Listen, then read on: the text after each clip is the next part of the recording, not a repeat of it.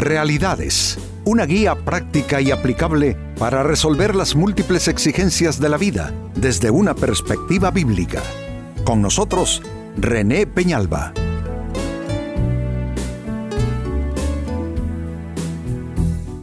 Amigos de Realidades, sean todos bienvenidos. Para esta ocasión nuestro tema, la desesperación, es un mal consejero.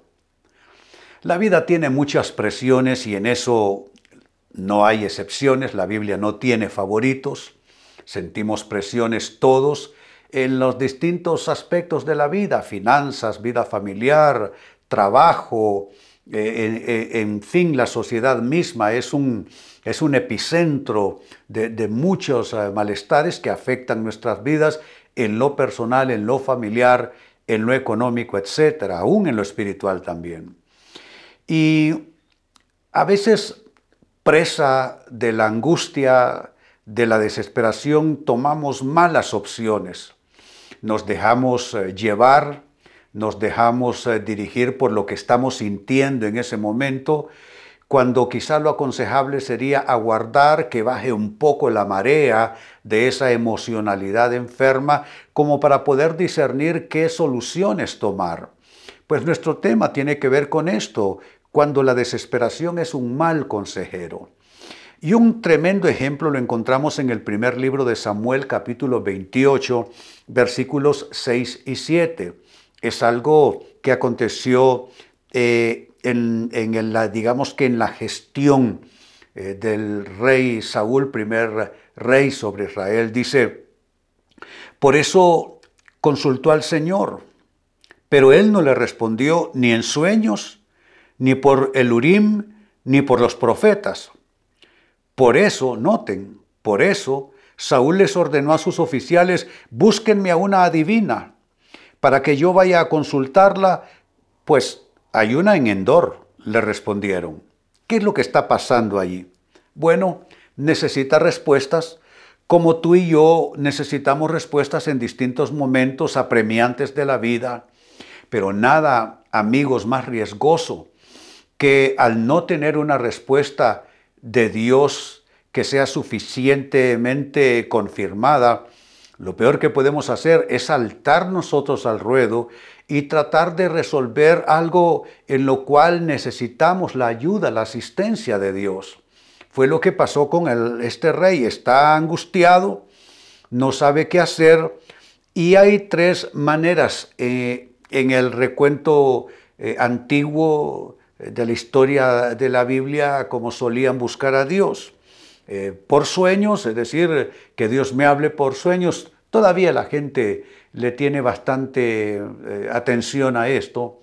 Eh, el Urim y el Tumim, que eran unas maneras de, de, buscar respuestas de Dios, y también consultar a los profetas, pero en este caso el profeta Samuel, que es a quien tuvo a la mano el rey Saúl, ya no está, él ya había fallecido.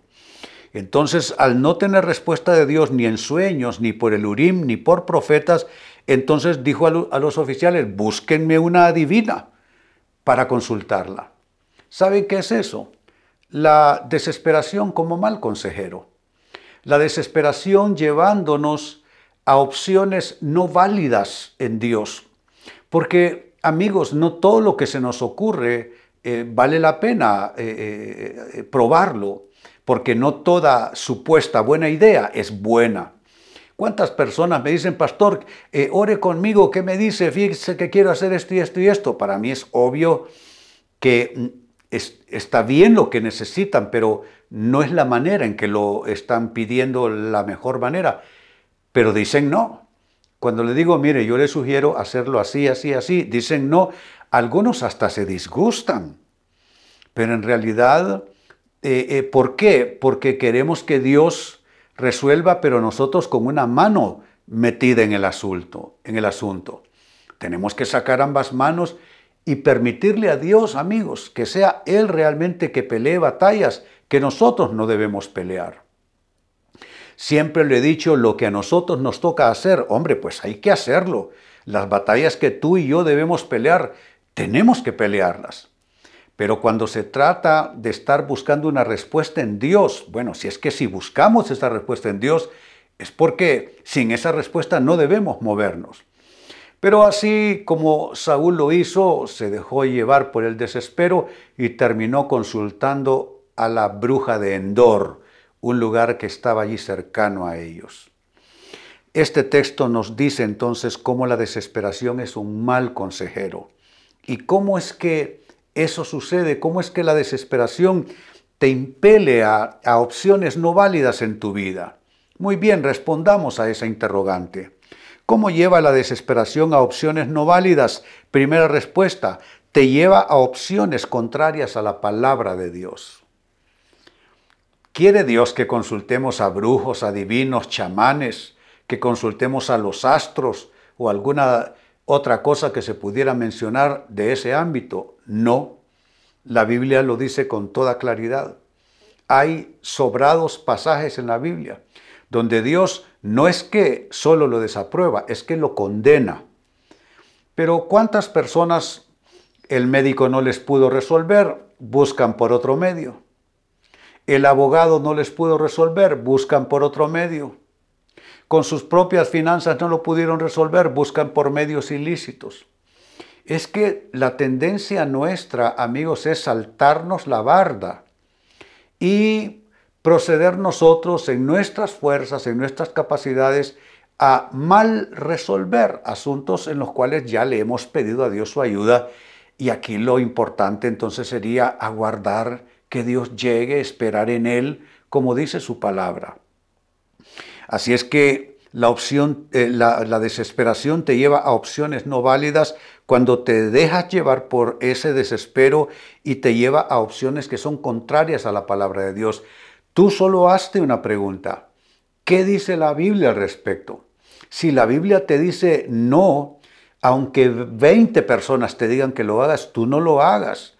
Y si la Biblia te dice sí, aunque 20 personas te digan que no lo hagas, tú lo puedes hacer porque la Biblia te autoriza. Segunda respuesta, ¿cómo lleva la desesperación a opciones no válidas? Te lleva a opciones que son puerta abierta al maligno. San Pablo escribió de que no debemos darle eh, oportunidad al maligno.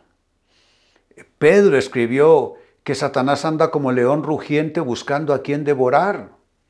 Entonces, el maligno no es ficción. La idea del el mal personificado, el mal influyendo sobre la vida humana, eso no es fantasía, eso no es ficción, eso es una realidad en todo el cosmos hay una lucha entre el bien y el mal. El bien está representado en la persona de Dios y el mal también está personificado en la persona de Satanás. El mal es una realidad entonces. Y hay opciones que tú quizá ahora mismo estés considerando para resolver porque le pediste a Dios y tal como Saúl no hubo respuesta, hombre, es que cuando Dios no responde, ya respondió con su silencio. Su silencio lo menos que puede decirte es aguarda.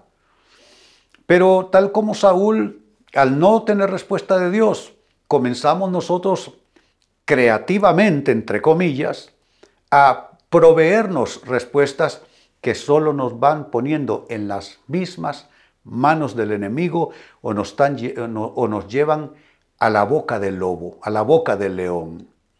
Tú tienes que preguntarte si tus acciones te acercan a Dios o te acercan al maligno. Tú, puedes, tú tienes que preguntarte si las opciones que consideras son realmente una posibilidad o, o si en verdad eso te va a, a resolver realmente. Así es que Dije en segundo término cómo lleva la desesperación a opciones no válidas. Te lleva a opciones que terminan siendo puerta abierta al enemigo. En tercer lugar, sigo sumando respuestas. ¿Cómo lleva la desesperación a opciones no válidas? Te lleva a opciones que te alejan del propósito de Dios para tu vida. Les digo algo, amigos.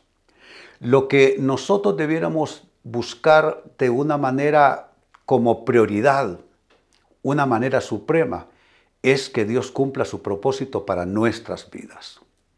A veces es preferible sufrir, a veces es preferible aguantar una tormenta, pasar por una gran adversidad, pero mantenernos en el plan, en el diseño y en la agenda de Dios, que comenzar a inventar, con lo cual solo vamos a agravar la situación. ¿Cuántas personas, y muchos son cristianos, eh, que he conocido yo, que he aconsejado, que terminan haciendo su voluntad? Se alejan de la voluntad de Dios. ¿Y qué es lo que eh, eh, escriben? Argumentos argumentos. Dice, no es que mis argumentos son válidos, tus argumentos serán todo lo válido que tú quieras, que tú puedas pensar. Pero existe la posibilidad de que tus argumentos te estén alejando del propósito de Dios para tu vida. Pregúntate, ¿cuántas decisiones habrás tú tomado hasta la fecha que te han ido apartando, apartando, apartando, apartando del propósito de Dios. Por eso los problemas que tienes. Tienes problemas de salud, tienes problemas de relaciones, tienes problemas en distintos aspectos de tu vida. ¿Todo por qué? Porque te creíste todo lo que pensaste y todo lo que argumentaste y te fuiste por esa opción. Claro, lo hiciste como medida desesperada, pero los colaterales son y seguirán siendo aún grandes sobre ti. Y el más grande colateral es estarte apartando y distanciando del propósito de Dios para tu vida. Es algo a lo cual tú debes, eh, eh, eh, respecto a lo cual tú debes cuidarte.